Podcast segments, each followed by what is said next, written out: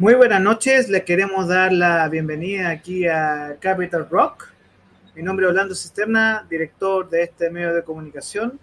Y en el día de hoy eh, les queremos dar la bienvenida a este nuevo espacio de debate, de conversación, eh, en el cual la contingencia, la política y diferentes aspectos de nuestra vida diaria lo analizamos junto a Gonzalo Sánchez, a quien le voy a dar el pase y le quiero dar la bienvenida en este nuevo programa y en el día de hoy tenemos nuestros dos invitados, a Christopher Rojas y Máximo Quitral, así que Gonzalo, el piso es suyo y le damos la bienvenida a nuestro invitado. Hola, ¿qué tal? ¿Cómo están? Sean todos muy bienvenidos a esta noche, la verdad, de luto a nuestro país. Eh, no le están pasando muy bien nuestros compatriotas, especialmente la quinta región y también hacia el sur del país. Pero bueno, esto también nos da para poder conversar respecto a lo que está ocurriendo en la contingencia, en el debate nacional. Y para eso tenemos dos muy excelentes invitados. Eh, desde el norte nos está acompañando hoy día Máximo Quital, historiador académico. ¿Cómo estás, Máximo? ¿Cómo está Max? Gonzalo, Christopher, un saludo muy grande a la distancia. Igual. Y también desde acá, Santiago, Christopher Rojas. ¿Cómo estás, Christopher? Eh, también eh, analista político, estudiante Administración Pública. Christopher, ¿estás por ahí? ¿Cómo, ¿Qué tal? Buenas noches. Se nos está desconectando un poco la señal, se nos está cayendo. Hay intermitencia en algunas señales, en algunos lados, justamente por este tema de los incendios. Eh, de hecho, ayer la tarde acá no estuve con internet, así que también, por si acaso, eh, hay alguna señal que se caiga. Esperemos unos momentos de que Christopher esté de vuelta. Max, ¿cómo estás tú? ¿Cómo has visto estas últimas 48 horas, este desastre ha ido quedando una tragedia bastante fuerte. Lamentable, trágico, eh, preocupante además lo que, lo que ha ocurrido. Las imágenes que uno eh, puede ver a través de los medios de comunicación y las redes sociales realmente son conmovedoras. Eh, de 100 fallecidos y la cifra va a seguir aumentando. Este es un desastre, una catástrofe. Eh, es lamentable que nuevamente la quinta región sea foco de estos incendios, eh, de esta tragedia, una tragedia que, puede estar incluso al nivel del 27F. Entonces, eh, realmente es muy grave lo que, lo que hemos vivido, lo que, se, lo que se ha conocido y sobre todo la lentitud de la reacción del Estado, que eso también es un tema que, definitivamente tenemos que, conversar en, alguna oportunidad. He visto muchos comentarios en las redes, he estado monitoreando mucho, especialmente la opinión de las personas. Em, en esta reacción tardía del presidente haber recién hoy domingo haber podido a la región de Valparaíso. Eh, obviamente la comparación siempre la hacen con el expresidente Piñera, de que pasaba menos de un día y ya estaba presente. Tú encuentras que ha sido de parte del gobierno y además del Estado también, obviamente, eh, una reacción tardía, como lo comentaba. Eh, esta reacción tardía, ¿tú crees que va especialmente por esta remodelación a lo mejor de, de lo que fue la ONEMI, ahora CERNAPRE? Podría ser una explicación. El asunto es que eh, no es primera vez que ocurren este tipo de, sucesos, obviamente que no de la magnitud que hemos ido conociendo, y la coordinación. Eh, creo que ahí hay otro elemento que, hay que tomar en consideración, eh, sobre todo los antecedentes que se han ido eh, sabiendo sobre eh, la situación ocurrida en la quinta región. Está todo bien planificado. Eh, si bien hay detenidos, todavía no hay un informe que dé cuenta de, la información que se haya podido recopilar y estuvo bien pensado, bien armado. Entonces eso también es una señal importante, porque expone, deja al descubierto la fragilidad y la nula existencia de contrainteligencia en nuestro país. Claro, eh, Christopher, tu opinión respecto a estos acontecimientos que hemos visto este fin de semana y justamente lo que conversábamos con Max, eh, el tardío, la tardía llegada de parte del Estado y el gobierno. A ver si es que podemos conectar.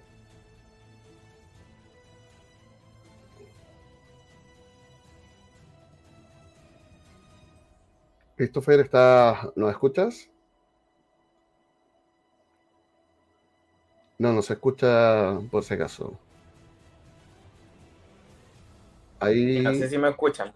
Ahora, sí? Ahora sí. Ya, a ver. Excelente. No, bueno, primero darle gracias por la invitación al programa. Eh, yo creo que en referencia a lo que se ha venido dando, lo primero es solidarizar con, con las personas que, que, la están pasando muy mal. O sea, yo veía la noticia, veía video en redes sociales, se difundió mucha información al respecto y, y, hay gente que lo perdió absolutamente todo. O sea, perdió sus casas, hay gente que no pudo ni siquiera rescatar a, a sus mascotas cuando venían saliendo del incendio, ¿cierto? Conocíamos, yo creo que al, a medida que iba pasando el tiempo, vamos a ir conociendo más, más historias que son lamentables, pero en conjunto con eso también tenemos que comenzar a hacer el análisis de lo que respecta a las autoridades, porque yo creo que de la única forma en la cual nosotros tenemos que, en cierta manera, politizar un poco el tema de lo que está ocurriendo es cuando se le exige eh, la ayuda de parte del Estado, o sea, que ellos puedan acudir hacia las personas que hoy lo están necesitando, más allá de comenzar, porque también he visto mucho la discusión en, Twitter, en redes sociales. De caer en esta pelea de, decir, no, yo porque soy de un sector culpo al otro sector. Yo prefiero no caer en eso porque ah, actualmente prácticamente como que todos saben quiénes son los culpables y dicen que es de un sector, de otro sector, en realidad a mí me da exactamente lo mismo. Yo creo que el foco del debate hoy debiese estar en ayudar a las personas. Sin duda que después se va, se tiene que investigar sin lugar a dudas, se tiene que encontrar a los responsables, que ya se sabe que son temas que que son efectivamente eh, planeados, ¿cierto? Como bien lo decía como bien lo decía Máximo. Entonces yo creo que de alguna u otra forma se va haciendo a poco un análisis, pero lo, lo principal es ir en ayuda de la gente que, que lo está necesitando, con los albergues y que lastimosamente perdió todo. Bueno, por ese lado, claramente lo que uno espera es que en las semanas próximas y en los meses venideros, cuando llegue el invierno, todavía no haya llegado este brazo. De hecho, Em, uno ve de repente cosas que le llaman mucho la atención. Hay una influencer, eh, Naya, que ha estado juntando dinero. Hay más de 22 millones. Ella misma ha transparentado todo, que la gente le ha donado. O sea, y ella ha mostrado que va a un supermercado, que compra cosas, que es, es su primera vez haciendo esto. Pero hay gente que a lo mejor antiguamente donaba directamente a Desafío, a, a Un Techo, al Hogar de Cristo eh, o a los bomberos, y hoy en día vemos que lo están haciendo a personas, a privados en este caso, para poder llegar con la ayuda directamente, porque también se va perdiendo em, esta confianza en el Estado, en que no todos los recursos llegan. Entonces, eh, aquí también hay un problema transversal. Entonces, ¿qué les parece? ¿Cómo creen que al menos CERNAPRED, desde la parte administrativa, desde el Estado, especialmente, Christopher, tú eh, estudias administración pública y, y Max, tú debes conocer el tema también, debiesen estar, en esta reestructuración además que han tenido, debiese haber una mayor eh, independencia de la parte política de, de parte de, de CERNAPRED?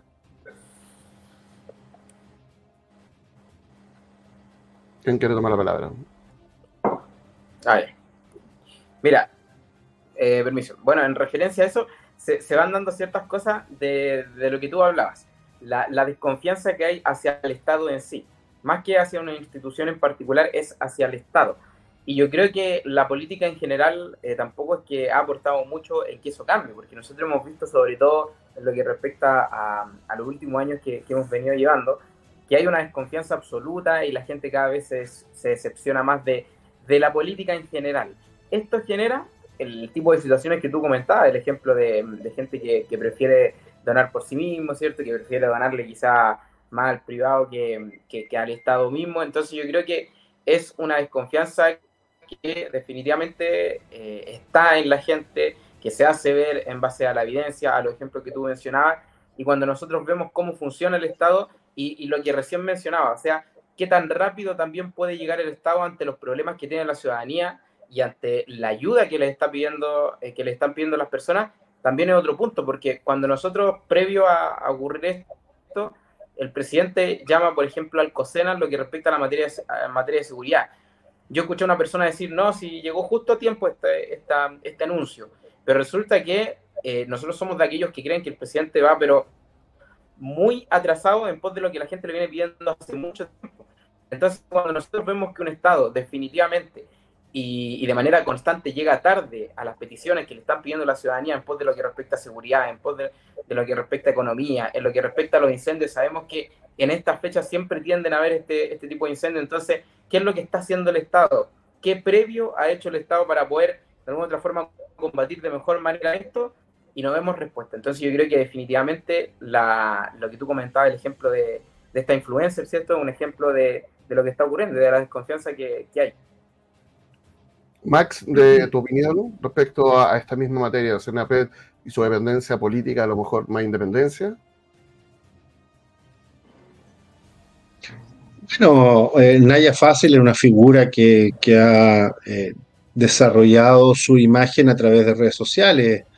Tiene cuenta con una buena cantidad de seguidores y que esa exposición y ese nivel de fidelización que tiene con, cierta gente puesta al servicio de la solidaridad y lo que está pasando en la quinta región, bueno, eh, le permite tener cierta autonomía y mayor facilidad para poder ir en ayuda de estas personas.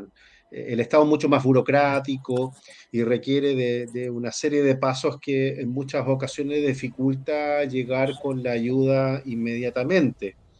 Pero más allá de eso, eh, el Estado debe tener un mecanismo de anticipación a estos sucesos que, insisto, no son nuevos. Eh, y lo, peor de todo es que, no estamos, las autoridades independientes del gobierno de turno no están en, condiciones de anticiparse a, a, este tipo de situaciones que todos los veranos ocurren. La quinta región siempre ha sido objeto de incendios masivos, no de la magnitud que estamos conociendo este fin de semana, pero al menos debiese existir alguna agenda que se anticipe a fenómenos que estamos conociendo. Y eso se puede hacer, eh, no solo con, estos, eh, con estos eh, organismos estatales, sino que también con un, con un desarrollo de, de, inteligencia y estar pendiente de lo que pueda pasar en estos veranos. Entonces, bueno, Naya Fácil advierte de una falencia del Estado y trata de suplir esa debilidad y contribuir eh, a las miles de personas que lo han perdido todo, desde sus eh, viviendas hasta sus seres queridos. Entonces, frente a la lentitud del Estado, frente al abandono en el que han mencionado los propios vecinos, no estoy diciendo yo, son los miles de relatos y testimonios que han, aparecido, bueno, eh, ella intenta eh, ayudar y colaborar, y 22 millones de pesos, la verdad que es una cifra bastante elevada. Eh, ya quisiera cualquiera tener esa capacidad de convocatoria y ella ha puesto, utilizando un poco el nombre del programa, ese capital social, mediático al servicio de la comunidad. ¿Qué te parece esto de que, bueno, yo creo que está terminando siendo una sección, pero siempre hay un tuit Vemos hoy cómo salió un tuit del presidente Boris del año 2013 donde decía, bueno, y la ministra de vacaciones. Y muchos han criticado, la, por ejemplo, la, la fotografía, la no aparición de la ministra vocera de gobierno, Camila Vallejo. Eh, entonces, al final, volvemos a esto que se le insiste tanto a este gobierno, de caer en la misma crítica que durante la última década ellos hicieron majadamente, no solamente con el gobierno de Piñera, también con el gobierno de la expresidenta Bachelet. Entonces, al final, ¿tú crees que es tener que dejar un poco, a lo mejor, esa soberbia y simplemente agachar el moño y ponerse a trabajar? Max. Mira, hay un dicho en Chile que, siempre es bueno tenerlo en la memoria. Por la boca muere el pez. Uno tiene que ser muy cuidadoso con lo que dice, eh, porque la política puede estar eh, en la cresta de la ola y a las semanas puede estar en una situación bien, delicada, sobre todo en Chile, que, que cada cierto tiempo están apareciendo sucesos bien extraños. Eh, y ese es el problema, porque a la larga te genera una incomodidad en términos de credibilidad. Eh, porque en política, tú puedes, voy a colocar otro ejemplo, en política tú puedes decir una cosa a las 10 de la mañana y a las 4 de la tarde tienes un suceso que a la larga termina porque todo ese acto simbólico quede convertido en nada. Eso pasó el otro día en Estación Central, por ejemplo.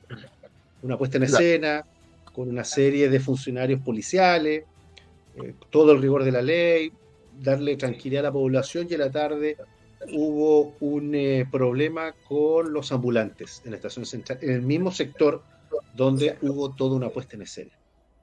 Em, y con esto termino para no quitarle tiempo también a Christopher. Eh, la política no es sencilla, no es fácil, no hay que hacer solamente política por, por, por Twitter.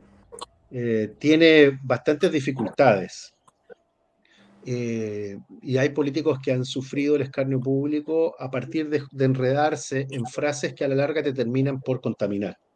Y ese es el gran pecado que está teniendo una generación que supuestamente dijo, vamos a cambiarlo todo y al final están atrapados en aquellos problemas que, expusieron y que no han logrado tener una agenda política que resuelva justamente aquellos problemas. Eh, Christopher, tu opinión respecto a esto. Sí, totalmente, totalmente de acuerdo con Máximo. Mira, cuando tú ves a esta, porque es una generación, muy bien lo dijiste ahí, una generación que tiene factores en común muy, muy similares, porque si tú te das cuenta, ellos nos dicen, por ejemplo, de que van más adelantados que el pueblo. Lo dijo Gabriel Boris después de haber perdido una elección. Eh, ellos también nos dicen de que tienen una especie de superioridad moral en conformidad a los que le antecedían. Lo dijo Giorgio Jackson, que hoy ni siquiera está en el gobierno. Entonces, cuando tú vas viendo todas y cada una de las frases que ellos tienen y que ellos se, se hacen como representantes, digamos, de, del pueblo que dicen defender, y resulta que tú lo ves con, en base a los actos que ellos hacen, ahí es donde tú ves que no cuadra, porque si ellos dicen defender un pueblo, que, que supuestamente están con la gente, ¿cierto? Que son el pueblo de Chile, y que van a estar... Gabriel Boric, fíjense que cada vez que hay un incendio o que hay algún acto de catástrofe, dicen, no los vamos a dejar solos y, constantemente repite, no los vamos a dejar solos, estamos con ustedes. En lo que respecta a temas, por ejemplo, de seguridad, él ha tenido frases eh, grandilocuentes como los vamos a perseguir como perros, ¿cierto? Por cielo, mar y tierra, y, una serie de frases que uno dice, ya, pero vamos a los hechos, porque las frases ya las escuchamos, vamos a los hechos. Resulta que no, no es lo mismo, o sea, las palabras no están cuadrando con los hechos. No vemos que hay, que hay mejora en lo que respecta a resultados de seguridad, ¿cierto? Economía, eh, delincuencia, lo que respecta a las catástrofes, tratar de, elevar una política pública que sea eficiente. Entonces, cuando vemos que es así, nos damos cuenta de que hay una generación que constantemente se dedicó a criticarlo todo. Y esa era la función del Frente Amplio, cómo nacieron ellos criticándolo todo en educación, ¿cierto? Y hoy vemos que lamentablemente la educación, un desastre en ese sentido. Entonces, eh, nacieron criticándolo todo, pero cuando llegaron al poder se encontraron con que había que ejecutar, había que trabajar, había que hacer algo. Y ahí es donde yo creo que toparon en, el hecho de que el poder no solamente es que te saquen fotos y decir grandes discursos, sino que también es, actuar, y hacer algo. O si no, los mismos votantes y, la gente que, ahora está decepcionada te, pasa la cuenta y, yo creo que algo le está pasando al Frente Amplio y al gobierno. Así es. Queremos invitar a la pantalla a Orlando, fundador de Capital Rock, que hoy está, bueno, también participando dentro de este primer capítulo de Debate Capital. Orlando, por favor. No está micrófono. Está muteado. Ahora sí. Bueno, muchachos, vamos a. Yo sé que la contingencia de los incendios es, tremenda, eh, pero hoy día eh, les vamos a poner un poquito de picante a la conversación. ¿ya? Eh, si yo le hablo del concepto de narcocracia, ¿Qué ocurre con ese concepto, Máximo, Christopher? ¿Qué, qué, les ocurre cuando uno dice estos conceptos? Cuando, cuando, escuchamos el concepto. Claro, narcocracia. O, por ejemplo, eh, que Chile hoy es eh, uno de los países más seguros de América Latina. ¿Qué, qué les pasa con eso? Lo, asemejamos, me imagino, al concepto de democracia y, narcotráfico. Mira, el otro día estaba eh, estudiando un poco acerca de lo que está ocurriendo en Santiago. En Santiago se dan distintos fenómenos por comunas. Hay, no sé, uno ve la comuna de Buin y están muy preocupados por los portonazos y las encerronas. Hay un sector en donde es muy fácil entrar, robar los autos y salir. El otro día eh, en Maipú estaban tratando de crear una especie de, trincheras con rejas, dado que el Estado no está llegando y el Estado piensa que es una sensación. Bueno, ellos están organizándose como vecinos para lograr combatir la seguridad.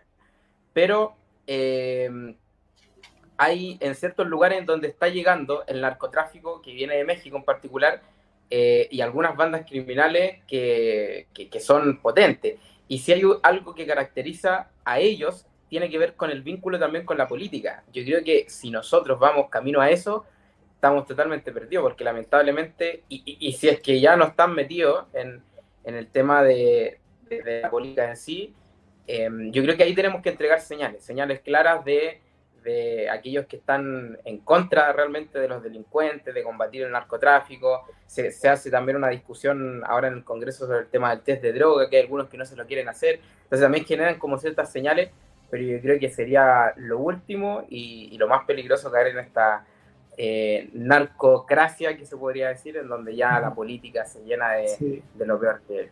Máximo. Otro día en Noruega, ¿cierto?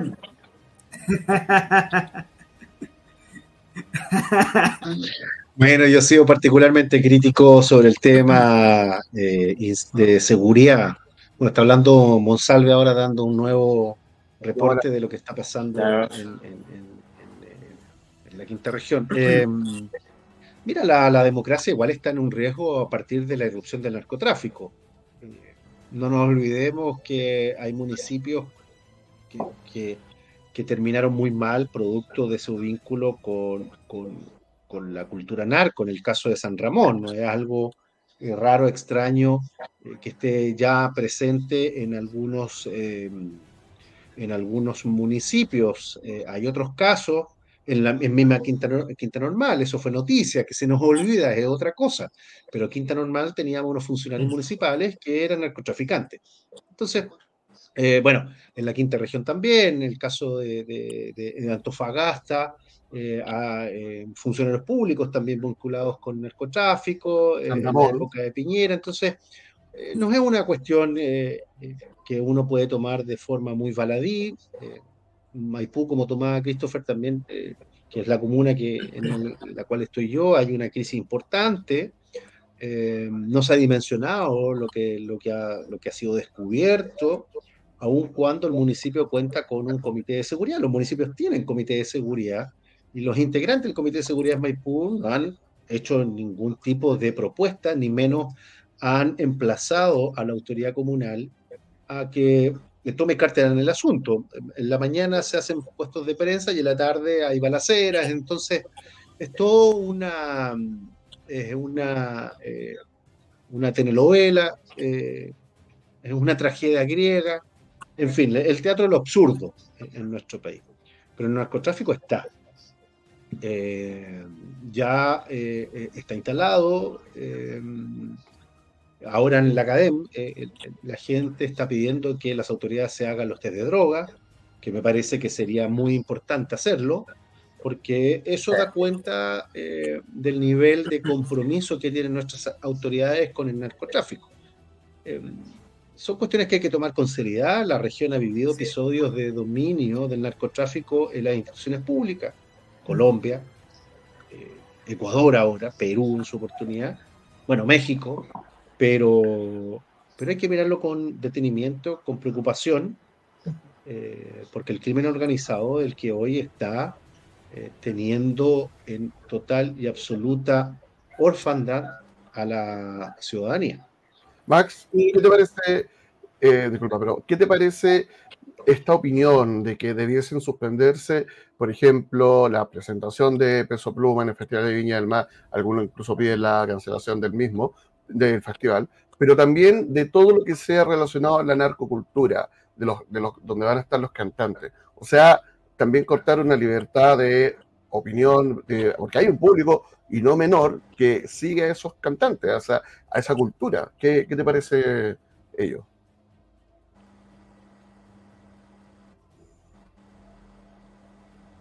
¿Escuchas? 50 hectáreas. ¿De Christopher o yo? No, tú, Max, eh, primero tú. Ah, yo. pero tiene que hablar Christopher, ¿ah? porque me, colocan a mí nomás eh, en ascuas. No, yo no soy partidario de la censura. Eh, Gonzalo, eh, Christopher y, Orlando, yo no soy partidario de la censura, eh, soy partidario de la educación. Eh, la censura no es el camino para, para, que la gente no se acerque a un tipo de música, muy por el contrario, al censurar vas a fomentar que aún más la gente se acerque a ese tipo de, de contenido. Yo soy partidario de la educación, que haya eh, una contraparte, eh, que, que, se haga un trabajo social importante, una reconstrucción de un tejido social. Eso no va a ser instantáneo, requiere de tiempo, porque bueno, aquí vamos a entrar en debate de educación, simplemente darse cuenta de lo que ha pasado en el último tiempo con, con los colegios en, en todo Chile. Eh, la educación está destruida y, es un contrasentido de un gobierno que justamente se hizo público, reconocido a partir de la lucha estudiantil y que la educación hoy esté en una grave crisis eh, realmente eh, preocupante. Y ese debiese ser el camino. Yo, independiente de que Peso Pluma eh, esté cuestionado, no hay que censurar, hay que educar y esa batalla cultural a partir de las ideas eh, darla para que la gente finalmente consuma otro tipo de contenido. Lamentablemente, como se ha instalado una, un estereotipo social vinculado a la narcocultura, no hay ningún contrapeso en estos momentos, ni el Estado, ni diversas instituciones. Y la educación creo que es el camino correcto para disminuir la influencia de la narcocultura. Christopher, tu opinión. El tema, el tema de la narcocultura yo creo que es preocupante, porque va, va normalizando ciertos actos que, que, no debiesen ser así, sobre todo en, en nuestras comunas, en, mismo en Maipú, en Pudahuel, en Cerro Navia, donde estoy yo, donde vemos que el narcotráfico es literalmente lo que termina por matar el futuro de cualquier joven. Yo siempre cuento la historia de, de un amigo con, con, el cual yo jugaba la pelota cuando era joven, bueno, cuando era más, más digamos, más niño, y resulta que luego me entero que... que este sí, porque Christopher es, es joven, pues no, no, no, ¿cómo era más sí, joven? Si sigue siendo no, joven. Cuando era niño, ahí, ahí está el término. Entonces, y resulta que después me, me, termino enterando que a este chico lo matan por un ajuste de cuenta porque se metió en el narcotráfico. Entonces, cuando nosotros vemos que esta es una realidad, eh, tenemos que hacernos cargo de esa realidad. Y la narcocultura es uno de los temas que, hay que abordar, que hay que tener mucho ojo. Yo creo que la discusión en lo que respecta a peso pluma también se pone en base a, la administración que viene de parte de, de lo público, ¿cierto?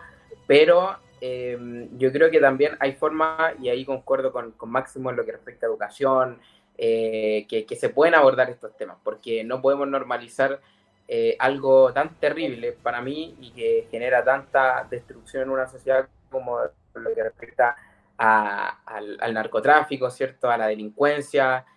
voy muy en contra también de aquellos que, dicen que, que los delincuentes pasan a ser o son prácticamente víctimas de la sociedad. Yo creo que no son víctimas de la sociedad. Yo creo que si bien es cierto, nacimos en un entorno en donde a lo mejor eh, son complicadas las cosas, cuesta por ahí salir adelante, pero cada quien tenemos el, la, la, decisión de poder decir yo voy a estudiar, yo voy a salir adelante, voy a tener un futuro eh, mejor y, y, voy a demostrar que sí se puede. Y sí se puede. Yo creo que cuando vemos las estadísticas, por lo menos hasta hace un tiempo, nosotros veíamos que en lo que respecta a, a los niveles, digamos, de de, digamos, de, de movilización que, que, estaba teniendo Chile, movilización social, y en crecimiento. Entonces, cuando vemos eh, todos esos datos, decimos efectivamente en Chile se puede salir adelante y, y no es necesario caer en la delincuencia para, para hacerlo. Y, y, yo creo que la narcocultura es algo que hay que ponerle ojo y hay que abordarlo. Eh, de paréntesis, eh, una actualización, eh, el subsecretario Monsalve a, se presenta un aumento en los fallecidos, 112 personas en este incendio. Lamentablemente, muy seguramente, entre el lunes y martes van a seguir aumentando porque entre los escombros hay varias personas desaparecidas. Sí. Bueno, respecto a esto mismo, y sí, eh, ¿Mm? chicos, eh, Gonzalo, antes de, de pasar ¿Mm? a, a, tu comentario, yo les voy a dejar una, una preguntita planteada para después de lo que les va a comentar Gonzalo. Pero um, hay un concepto que, que me, me gustaría que ustedes pudieran explayarse muy rápidamente, y que tiene que ver con el retiro de Ricardo Lago esta semana de lo que es la política y del concepto del outsider, pero eso se lo voy a comentar después de Gonzalo. Bueno, más que nada el tema de la actualización con el tema de seguridad, que es justamente lo que estamos hablando, ya que en la génesis de donde viene eh, mucho de esto, la narcocultura, mucho de lo que está ocurriendo incluso con estas tragedias, los incendios. Eh, en estos días también se ha quedado un poco debajo de la alfombra también el tema de la seguridad en las noticias justamente por la contingencia, pero ayer creo que la PDI tuvo que contener a balazos en Cochrane la entrada de migrantes ilegales. creo que ayer antes de ayer. Entonces, y, además que vemos que, bueno, hubo toda una polémica porque se comenzó a hacer o agrandar una zanja que fue muy criticada justamente por las personas que están ahora en el gobierno cuando eran diputados. Christopher, ¿qué te parece esto? ¿Tú qué esperas eh, en, el trabajo inmediato? Porque además no legislativo, ya que en febrero no contamos con el Congreso. Mira, nosotros lo que, lo que hace mucho tiempo venimos pidiendo como vecinos y todos quienes estamos acá son resultados. De verdad, si hay algo de la gente, de, lo cual la gente está cansada, son de los discursos, de las palabras, como bien mencionábamos en un principio, de las palabras grandilocuentes, de que vamos a hacer esto, de que vamos a combatir esto. Los vamos, yo creo que a la gente ya no le sirve. La gente lo que quiere ahora son resultados en lo que respecta a, los temas de seguridad. Queremos ver que efectivamente comiencen a, a, que sea necesario ponerse más duro en pos de la delincuencia hay que hacerlo, porque aquí hay que entender un punto y es que eh, quienes están siendo, eh, quienes están encerrando en casa, o sea, a, quienes están matando en, las comunas, ¿cierto? A los que le hacen la encerrona, a los que le hacen los portonazos. Siempre yo he comentado las situaciones que se han dado en Cerro Navia con esta reja antidelincuencia, que ahora estamos enrejando nuestras casas, estamos enrejando nuestros pasajes, estamos llenándonos de cámaras porque resulta que tenemos que hacerlo para sentirnos, digamos, de alguna otra forma más protegidos. Entonces, cuando vemos que se dan todas estas situaciones y, miramos hacia la televisión y vemos que tenemos un presidente que está pero absolutamente perdido con lo que respecta a la prioridad que la gente le está pidiendo, hay una sensación, y ahí se provoca lo que estábamos hablando antes, de decepción de la política, decepción del Estado de un Estado que no se está haciendo cargo de la mayor problemática que hay en Chile. Y, yo creo que definitivamente, ¿qué se le está pidiendo a la política hoy? Es que se aboquen a lo importante, que, efectivamente generen resultados en lo que respecta a políticas de seguridad. Y, yo creo que eso es lo, básico. O sea, si tenemos seguridad, eh, hay un concepto que, que, habla sobre que sin seguridad no hay libertad. Entonces, al final estamos perdiendo libertades producto de que de, que no hay seguridad en Chile y eso yo creo que es brutal.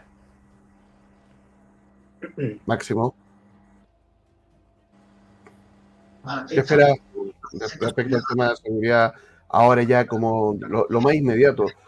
Toda la ayuda que se con los municipios. Mira, eh, uno podría eh, esperar eh, que el Estado tomara otras decisiones la verdad que estamos en un callejón sin salida, porque si tenemos un general de carabineros cuestionado, es muy difícil que la situación de seguridad logre ser resuelta. El carabinero ha recibido una gran cantidad de, dinero y, de patrullas, y eso no se ve eh, como eh, una solución directa al asunto de la, de la inseguridad. Em, una medida podría ser que, que, haya un trabajo coordinado en desbaratar las bandas. Eso no, no, no, no ha sucedido más allá de este, este equipo de fiscales que, que están eh, trabajando eh, para tratar de buscar responsables, pero eh, cada ajuste de cuenta finalmente no tiene detenidos. La impunidad es un gran elemento que contribuye a que la inseguridad siga creciendo derechamente. Entonces, primero hay que encargarse de baratar banda y segundo, rearticular carabinero. Eh, o sea, con, una figura tan cuestionada como el general Yáñez es imposible que haya seguridad en una institución que justamente tiene que trabajar en esa dirección. Así es. bueno, un poco lo que también nos tomaba Orlando eh, está la, noticia política, al menos de la semana, el retiro de la vida pública de Ricardo Lagos. Eh, y aquí me interesa mucho la opinión de ustedes dos, porque em, hay dos generaciones.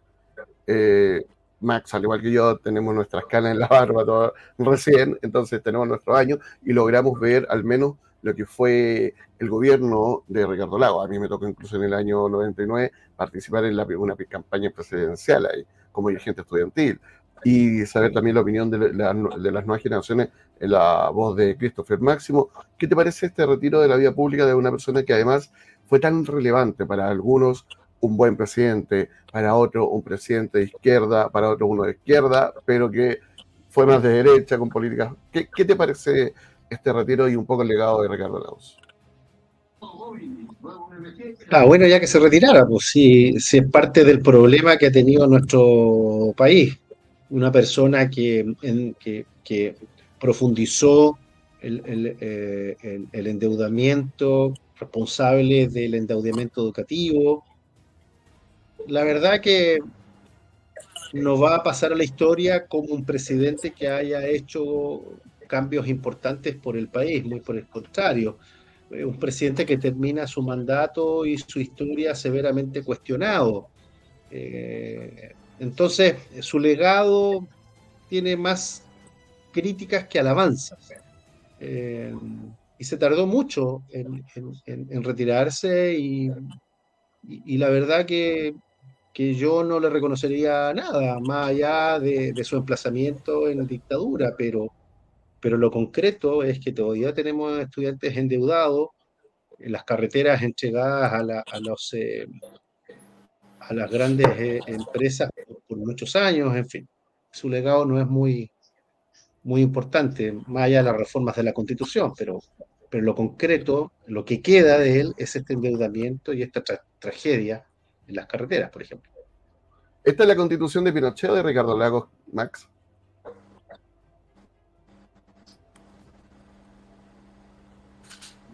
Perdón, que se me cortó. ¿Cómo era?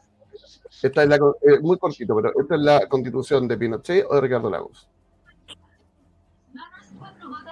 No, esta es la constitución de Pinochet. Las reformas son de Lagos, pero la constitución es la de Pinochet. Ese, no hay que ajustar el discurso como lo hicieron algunos durante el proceso constituyente. Perfecto. Christopher, tu opinión, como las nuevas generaciones, tú, a lo mejor tus padres, ¿Cuál es la opinión que tienen del legado de Ricardo Lagos? Yo creo que el, el, legado de, Ricardo Lagos Escobar tiene más que ver con el peso de la historia. Pasó a ser parte de la historia política, uno dice algún personaje en la historia política, quizás que, haya tenido, digamos, eh, entra Ricardo Lagos, entran los presidentes, por, por haber sido presidente como tal, ¿cierto? Más allá de, de la función de poder decir si le hizo bien o mal, si me gustó o no, Em, la constitución actual tiene la, firma de va a ser como parte de la historia de, la política, ¿cierto? Y, yo creo que en referencia a eso, eh, nosotros hay una generación de jóvenes que, lo, lo hablábamos con, Máximo y Gonzalo recién, que se dedicó a criticar absolutamente todo y a no rescatar ni siquiera lo bueno, ellos querían refundar todo. Yo creo en una generación de jóvenes totalmente distinta, que si bien es cierto, cree que hay personajes en política que no hicieron cosas buenas, que se equivocaron en muchos temas, lo mencionaba bien Máximo, pero también yo creo que es bueno ir destacando, eh, eh, eh, quedarnos con lo bueno de ciertos personajes y, y de alguna otra forma ir aprendiendo también incluso los errores que ellos cometen, para no cometer los mismos errores, se podría decir. Y en ese sentido, yo creo que es bueno que, queden como personaje en, la historia. Ricardo Lagos hace, hace tiempo que, ya se veía que se venía con su, con su retiro de la política, ¿cierto? había estado participando poco su opinión en, los últimos dos procesos constitucionales, como el otro, en, en, el otro proceso, en el segundo proceso sí, pero ya eh, queda fuera de la vida política y yo creo que también ahora es una responsabilidad de aquellos que van a entrar en política en, hacerlo mejor en realidad. Perfecto. Bueno, Christopher, Max, muchas, muchas gracias por estar hoy día acompañándonos en esta noche eh, donde hay que recordar, a, bueno, estamos en duelo nacional, ya llevamos 112 personas que eh, están fallecidos. A mí el año 2014, a modo muy personal, me tocó ser voluntario del día 1 en el incendio, en el gran incendio que hubo en Valparaíso anterior a este que este, bueno, es como tres o cinco veces más grande, pero pude ver in situ, en terreno, lo difícil que es estar como voluntario, eh, la pérdida de la gente, porque muchos dicen que un incendio es peor que un terremoto ya que lo pierdes todo, al menos un terremoto se te caen cosas que puedes volver a levantar más fácilmente. y, esta es la segunda tragedia más grande en la historia de nuestro país después del 27F. Ahora, ahora sí, como lo dice la autoridad, diciendo que el terremoto del 60 igual fue tremendo, pero por eso, eh, hacer un llamado a estar, a colaborar, a que haya más influencers como la misma Naya y que eh, tanto el Estado lo pueda hacer bien como los privados puedan colaborar y la misma ciudadanía. Muchachos, les deseo una muy buena semana a partir mañana el lunes con todo el ánimo y recordar que estamos en duelo nacional, que eso es importante también tenerlo súper claro. Que les vaya bien. Gracias a ustedes. Gracias por la invitación. Chao, chao. Chao, chao. Orlando, ¿estás por ahí?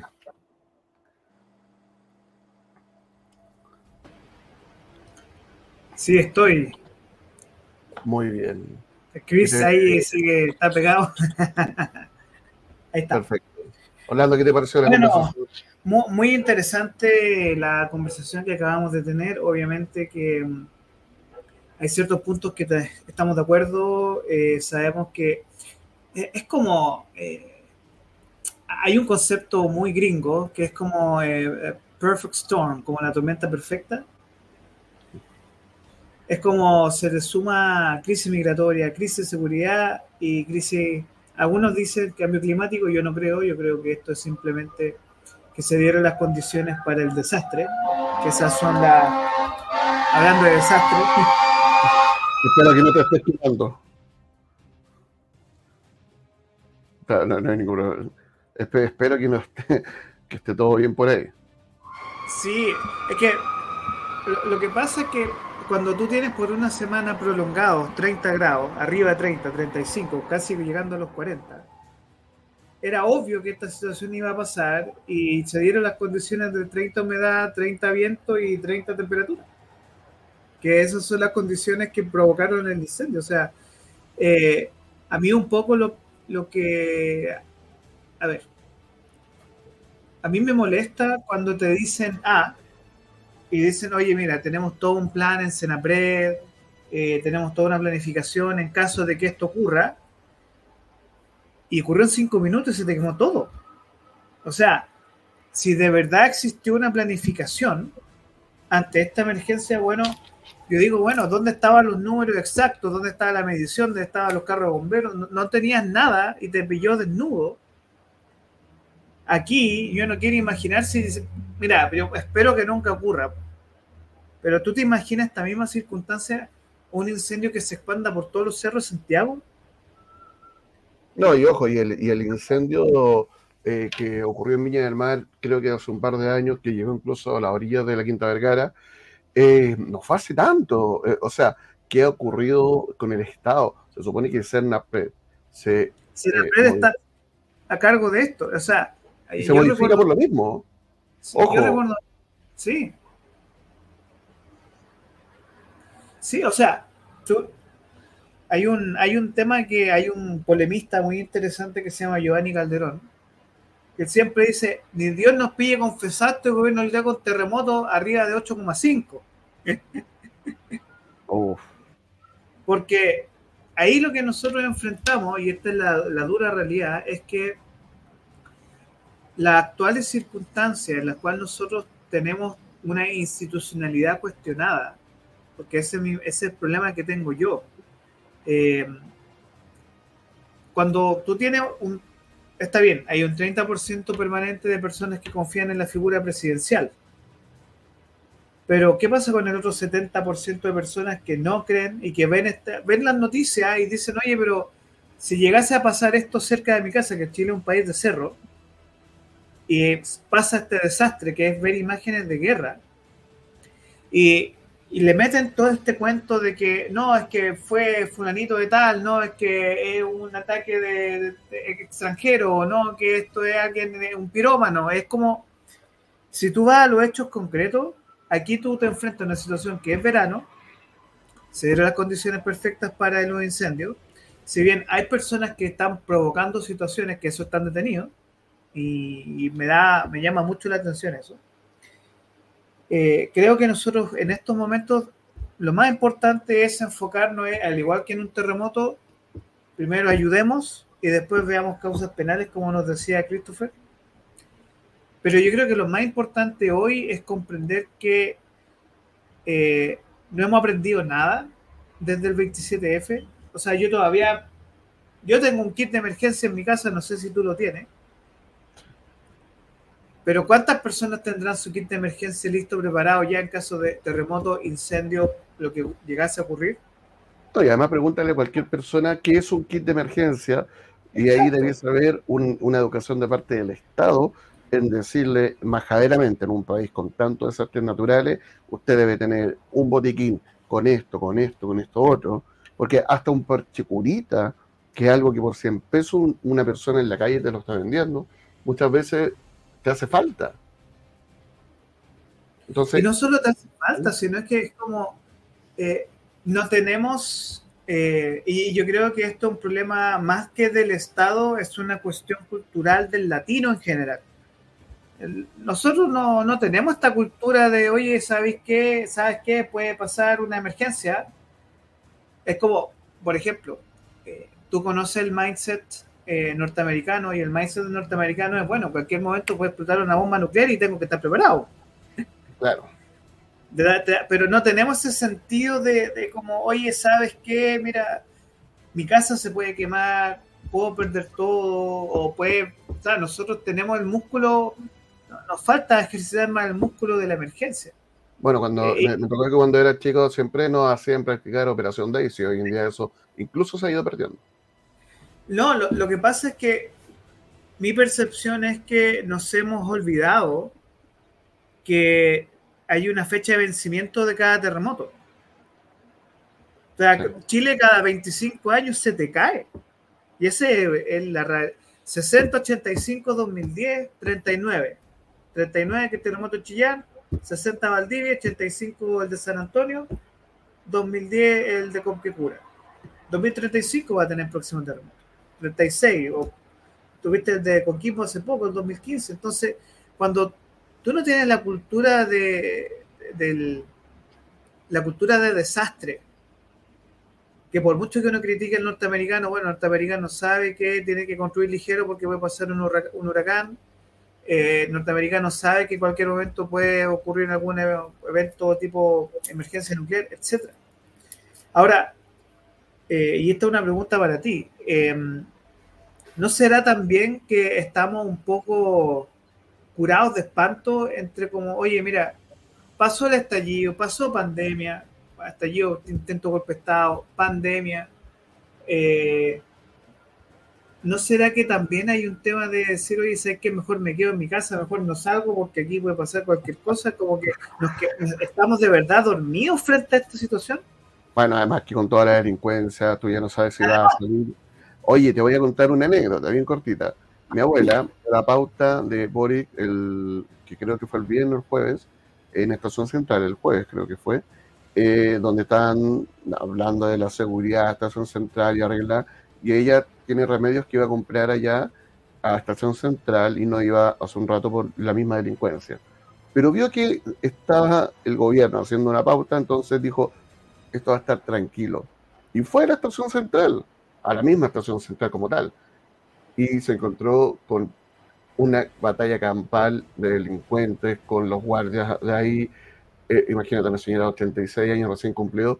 Eh, entonces al final, claro, eh, el Estado está perdiendo una batalla hace rato y especialmente profunda estos últimos par de años con la delincuencia, con el narco, con delincuentes nacionales y extranjeros también.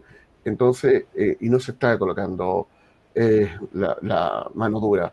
Eh, es cosa de ver lo que se ha hecho fuera. Algunos lo hablan de manera más dictatorial, como lo que pasa con Bukele, que además acaba de ser reelecto presidente en El Salvador. Hace minutos ya se declaró ganador Sí, entonces imagínate, pero una tremenda, tremenda votación por él, porque justamente es un país que hace cinco años era casi imposible el tema de las maras. Yo, yo tengo que estar salvadoreña y nos contaban lo difícil que se había venido a Chile justamente por lo difícil que era el tema de la, de, la seguridad ya. Y hoy en día es un país tranquilo, pero no es un tema de tener que ir como dictador matando gente que me pongan cerrando porque sí, como lo hacen las dictaduras. Pero sí hay que tener, cuando tú ves que el narco cree que puede ganar al Estado, y esto lo hemos visto en varios países, se vio en los 80 y 90 en Colombia, recuerda que el propio Pablo Escobar se hizo diputado, fue tan cara de raja que se convirtió en diputado justamente porque ya no le tenía miedo al Estado. Se tomaron el Congreso, allá hubo un atentado y con secuestro todo el Congreso en, Colombia. Y, que, y para qué decir México, donde casi todas las localidades que están lejos, eh, pueblos, ciudades más chicas, están tomadas por el narco, donde los alcaldes los matan si no están con ellos. Y, hemos visto un montón estos últimos años. Entonces, sí. es ahí donde nosotros no tenemos que llegar a ellos. Hay que, ahí es muy importante desmenuzar esto. A ver, México viene de una cultura, si tuviste las películas de Cantinflas, viene la cultura de lo que se denominó en su momento la dictadura perfecta, que fueron los casi 80, 70 años del gobierno del PRI. Eh, y que eso, y que eso, ese modelo político, transformó a México en un sistema de caciques. Y por eso ahí el narco entra tan fácil. Y aparte que están al lado de Estados Unidos, que son un país que eh, tiene problemas serios, eh, no solo de migración, sino que también de eh, consumo de estupefacientes, drogas, entre otros aspectos. Colombia también es un caso que viene con un quiebre civil muy importante desde 1948, que tiene una guerra civil interna muy fuerte hasta el día de hoy que se extiende. Por lo tanto, personajes como Pablo Escobar en zonas pobres como las ciudades como Medellín representan esa, realidad que cada país latinoamericano tiene su propia historia, pero que tiene muchos puntos en común.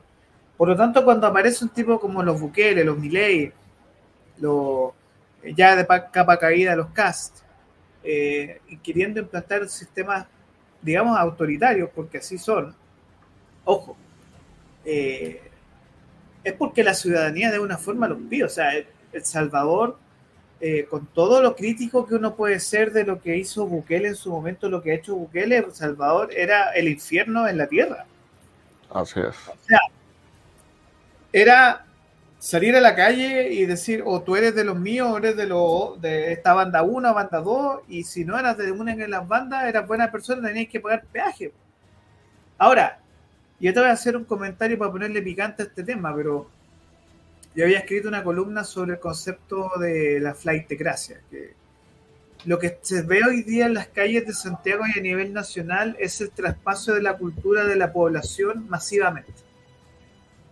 Que es la cultura, por ejemplo, aquí en Santiago tenemos varias poblaciones donde la gente no común y silvestre, la gente de bien, tiene que pagar peaje para vivir.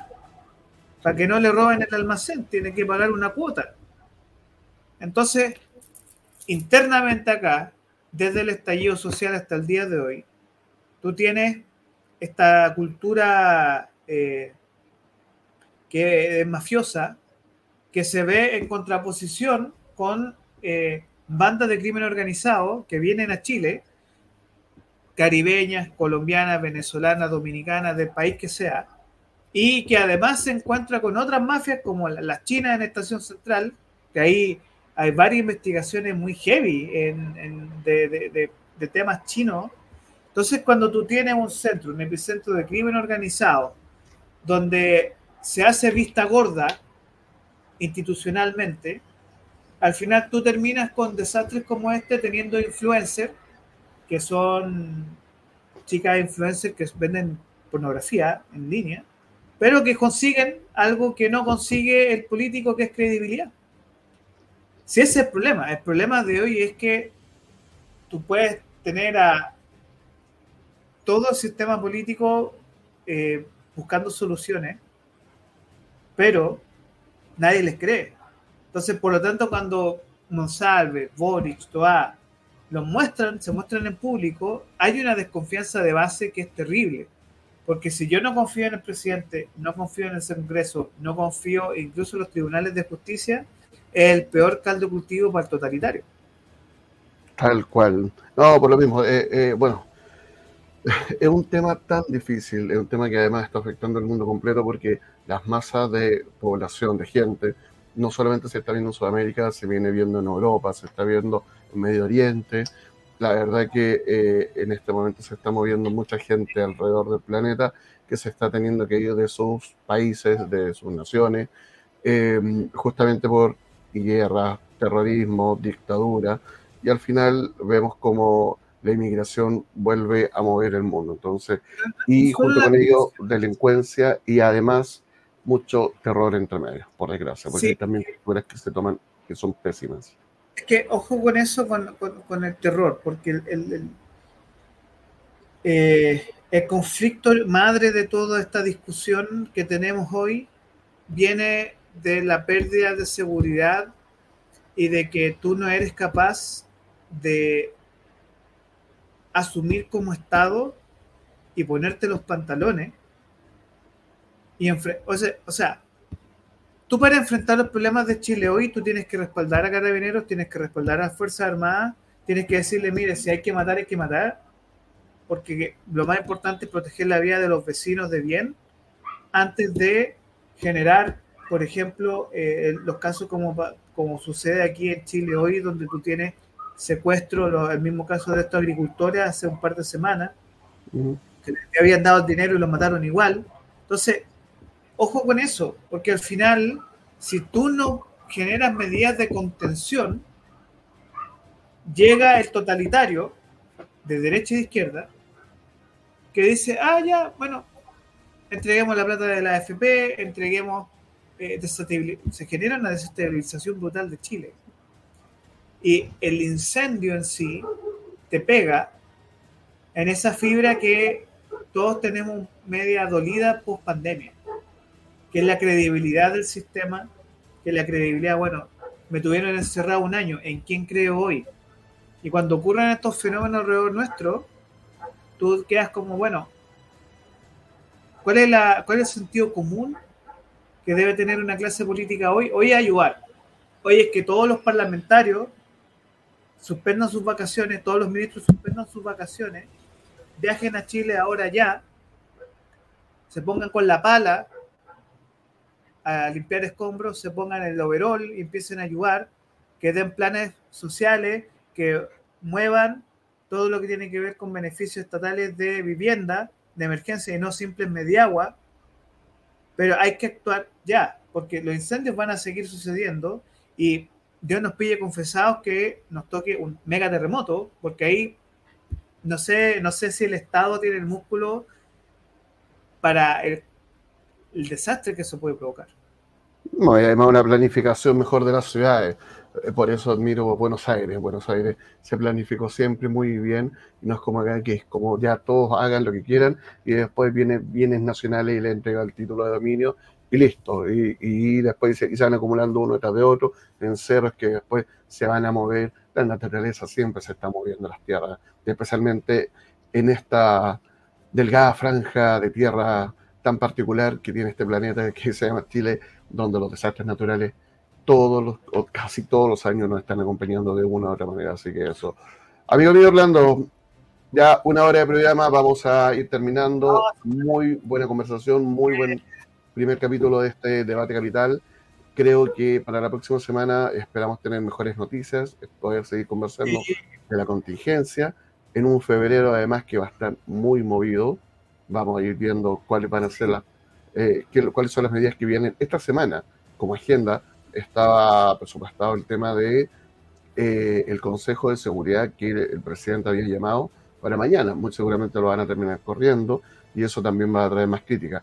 Y uno claramente va a estar entre alguna playa caribeña, Cachagua, eh, Zapallar, de vacaciones, entonces no los vamos a ver.